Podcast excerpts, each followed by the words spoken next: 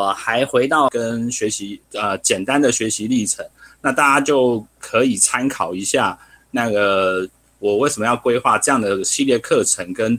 跟方向，还有一些内容。好，哦，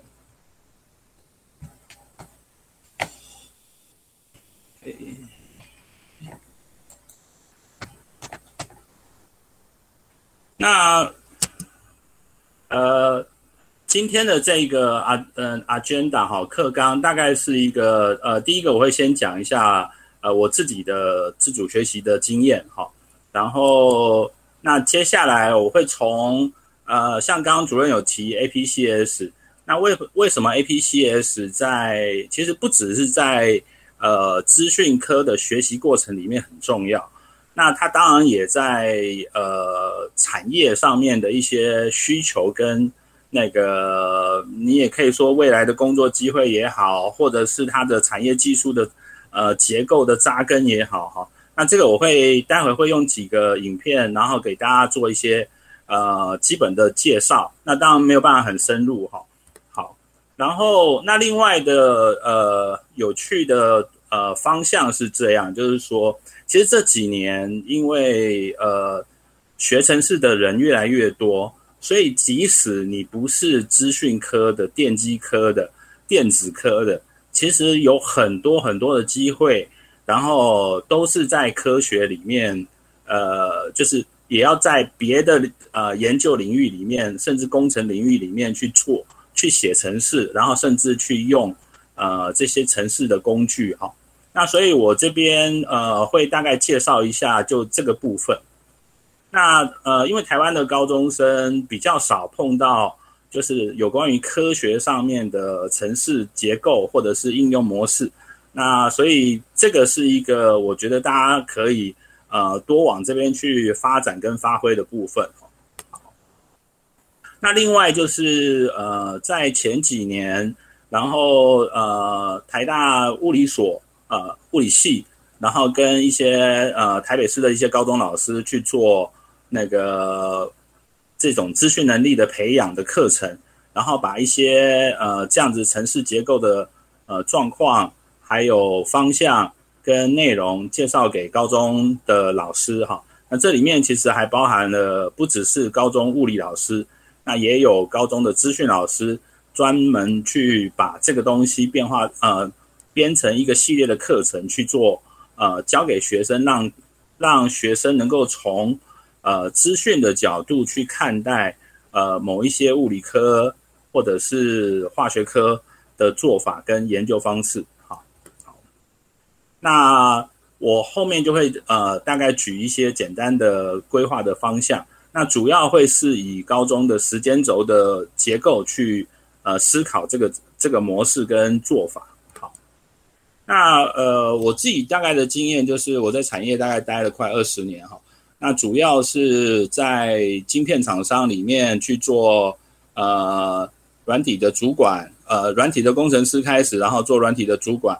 然后那后后面就慢慢的接触到那个那个国高中的城市的部分，然后就做了资策会的呃城市设计课的讲师，那之后也蛮多机会跟主任这边合作。那这个是英文的部分。那我后面两次会呃，就是呃，就像刚刚主任提的，就是我会呃告诉大家说，呃，开放软体里面有有哪些目前我已经知道的内容是可以供给高中的呃，或是中学生或者是中学的老师，然后去看呃。怎么去加进去他的学习内容里面，或者是他们感兴趣的，然后怎么去接触它？好，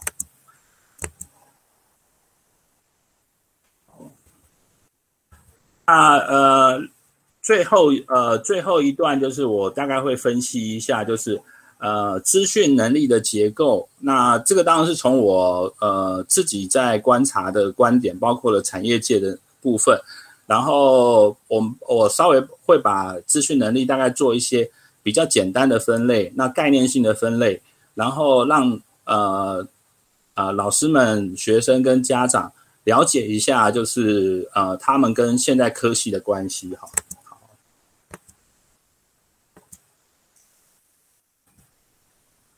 那呃我自己的学习经验是这样，因为。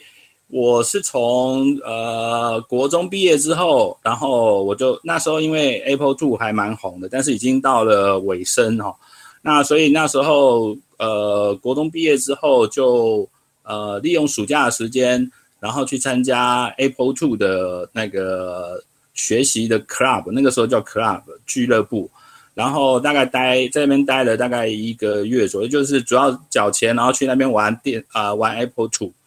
那后来高一之后，其实就是呃，现在现在回过头去叫做那个 XT 的那个系列就开始出来，所以后来就呃刚好那时候有打工，所以就赚了一点钱去买那个电脑回来自己学哈。然后一直到那个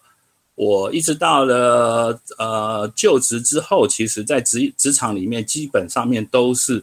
是呃自己学习城市的部分，好，那呃有一些细节我待会再提一下哈。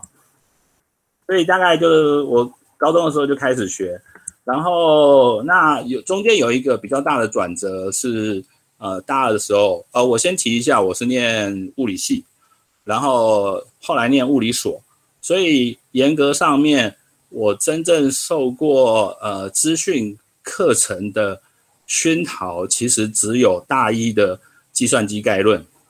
那后来在大二的时候，然后呃，我认识了一个中研院的老师，然后他们他是专门做科学计算的，所以他后来就带我进去看了不少那个时候热门的科学计算的题目，然后想法跟做法，那还有一些学习习惯跟观念。然后也是从他那个时期呃告诉我的，那待会我会呃也跟大家讲一下中间这一段的呃他教给我的呃关键性的概念。那呃后来因为研究所毕业之后呢，那台湾的产业那个时候还蛮热门啊，呃，包括了台积电刚起来，然后台湾很多的 IC 设计公司呃也起来，所以。呃，我后来就决定留下来台湾呃就业。那所以，可是我刚刚有提一个事情，就是我我不是资讯呃资工所毕业的，所以我就担心呃就职的时候，然后就是去应征的时候，人家会不认同。所以我特别选了几个，挑了呃一个领域，就是三 D 绘图的领域。然后去呃自己学，那当兵呢，刚好很很很不巧的是，我就放被放到外岛去，所以连在当兵的这段时间，连电脑都碰不到。那我只能够 K 原文书，就是把那个 3D Graphic 的 Bible，然后当成枕头，然后每天念这样子哈。那还不错的是，就是。我开始应征的第一个工作就跟 3D 绘图有关，然后之后就听从那学姐，那个时候在职场的学姐哈，就是比我大的同事，然后告诉我说，哎，我可以转哪些方向？那因为，呃，这个部分可以让大家参考一下，但是我这边先带一下，就是他看我的思考模式，这位学姐看我的思考模式，觉得我适合去写。驱动程式，所以他后来就推荐我去呃找 IC 设计相关的驱动程式的工作，然后去做历练。那呃也很顺利的，后来我的第二份工作就是 IC 设计公司的驱动程式的工程师哈。好，那所以大概整个就业的过程，然后大概呃。中间我待过，呃，之后我待过两家 IT 设计公司，然后慢慢的，呃，后来到了威盛之后，就在呃，就慢慢呃，就去管理一个团队，那都是跟绘图程呃绘图晶片有关的驱动程式，所以拉回来，呃，先简单做一个呃 summary，就是说我没有上过正正式的资讯。的呃资讯工程的那个培训课程，可是我后来做的工作就完全跟呃资讯呃写程式这个事情有关系。好，那所以呃有一点点呃给大家的经验的想法就是说，其实有一点点像 clean run，就是我全部都是这个部分就几乎是全部自学。那当然中间有碰到不少好的。那个学长姐，包括了老师，给了我一些不少的经验跟想法哈。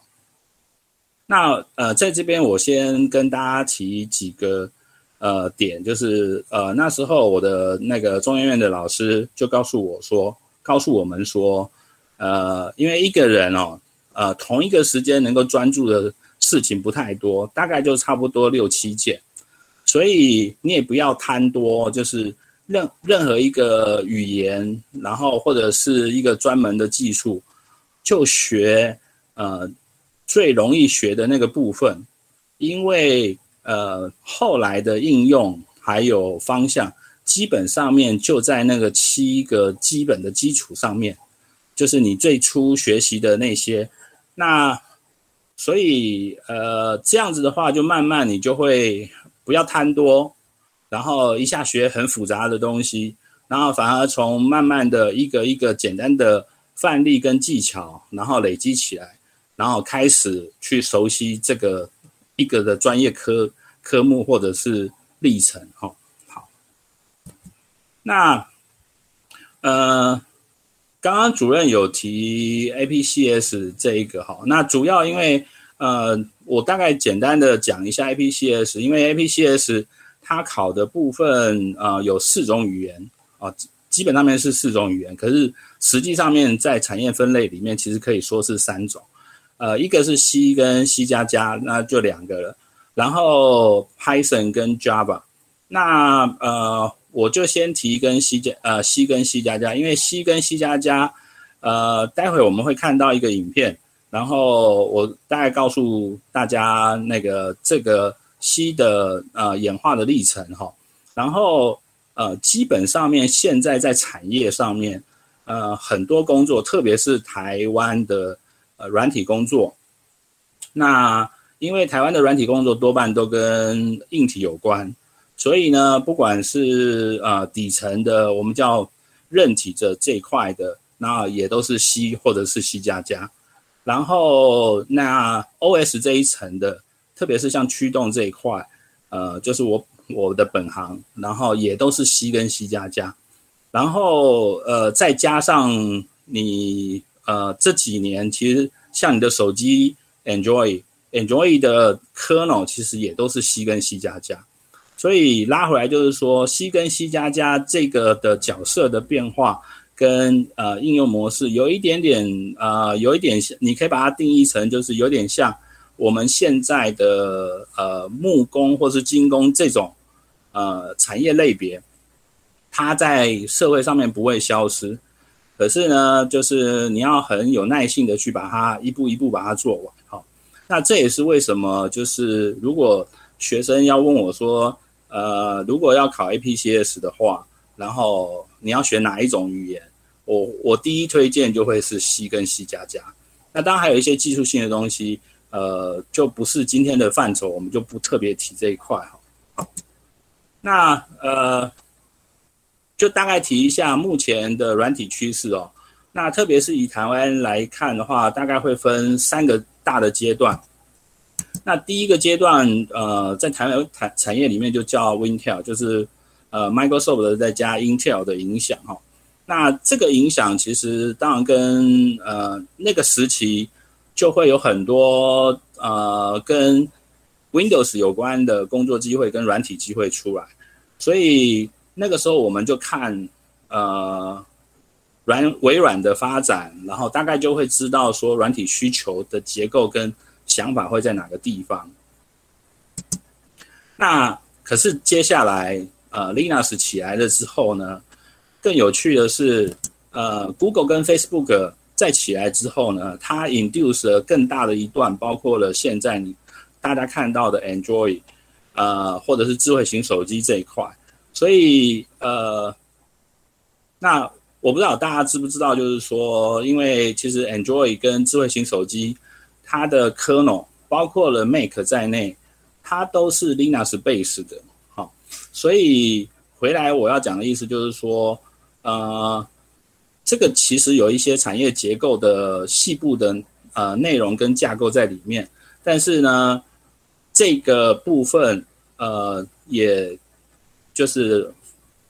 接下来就是也会可以看得到，就是说你在学习的方向跟方法还有内容上面的时候，你可以去做一些选择跟分类，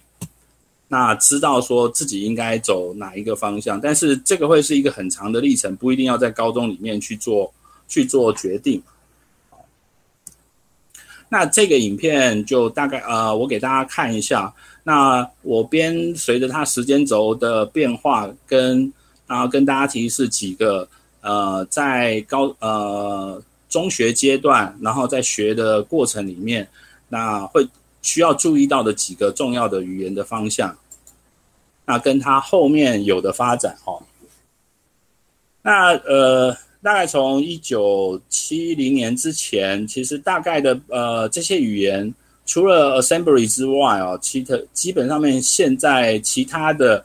还蛮多都消失了，那只剩下 COBOL 跟 Fortran，然后在某一些特定的领域上面出现。那像呃那个时期叫的呃专家语言，呃呃专家系统语言，包括 Lisp 啊，呃 Aligo 啊这些呃都目前都呃随着 AI 的那个时期的 AI 跟现在 AI 的变化，其实内容结构有点不一样，所以呃这两个语言的结构跟模式。那就已经不敷现在的 AI 的进展，所以大家可以看得到，就是这几年 AI 在谈的语言的内容，并没有这两个出现哈。那您看，就是大家看，就是大概在一九七几年之后，C 才开始出现。那一开始出现的时候，呃，其实当呃大家只是当成一个单纯的一个哦语言的发展，可是它里面其实有一些重要的结构。那呃，包括了第一个那个 open source 叫呃 GCC，就是帮 C 语言在 Linux 底下去做的一个 compiler 的计划。这个是全世界第一个 open source 的计划。那这个计划导致了一些很有趣的结构的发展，因为很多 IC 的大厂，特别是 Intel，就开始去 support 这个计划。那为什么呢？因为他要去验证它的 CPU 的应用，然后跟 performance，所以他们在跟 GCC 里面去做了很深刻的研，呃，共同合作。那呃，大家可以看，现在 C++ 开始起来哈，然后呃，所以 C 慢慢就成为呃资讯领域上面一些很重要的呃基础跟发展。那当然，就以那个时期的市场面的结构来说的话，它占比就非常的非常的高。然后 C 加加，因为呃，它也是从呃 GNC 呃呃 G 呃对 GNC 的这个系统里面去做 compiler 的研究跟发展。那当然它有一些语法，包括 OO 的语法，所以后后来的应用面，然后在技术上面，它已经 cover 了 C 的一些应用范围。然后呃，但是在纯呃资讯的功能跟结构还有系统上面的时候，那它又可以就是比 C 的涵盖范围更大。不过这个时间 C 加加还没有跟上去的另外几个原因，是因为呃在两千年之后，那网络已经开始起来，所以 Java 的或者是 JavaScript 这类就是比较在网络的呃功能上面比较完整的，甚至浏览器可以直接应用的这种语言结构就开始冲上来。所以大家可以看，在这个时间点可以看到，就是我刚刚提的，为什么提 Google 跟 Facebook 的原因，就是因为他们代表了一个网络世界的兴起之后，所以以网络应用为主的语言就开始往上冲。好，那呃这个时间点开始，大家可以注意到 Py，先注意一下 Python 哦。那因为 Python 呃在二零零三年之前，或者是二零一一。一三呃一零年前后，大概都呃没有 AI 的起来的时候，它其实全部都是科学家在用。所以呃，科学家呃，Python 在科学家的应用范畴大概超过了八成。那各式各样的科学，包括了物理、化学，然后天文、天文物理，然后呃，甚至就是那个呃分子、分子生物哦这一类型的，都是用 Python 去做。那但是到了二零一三年之后，因为 AI 的应用开始，所以它的占比跟呃影响力就开始扩大。那这个时候 Java 跟 JavaScript 还没起来。就是还能够高居在前三名的情况之下，都是因为还是都是因为网络的关系，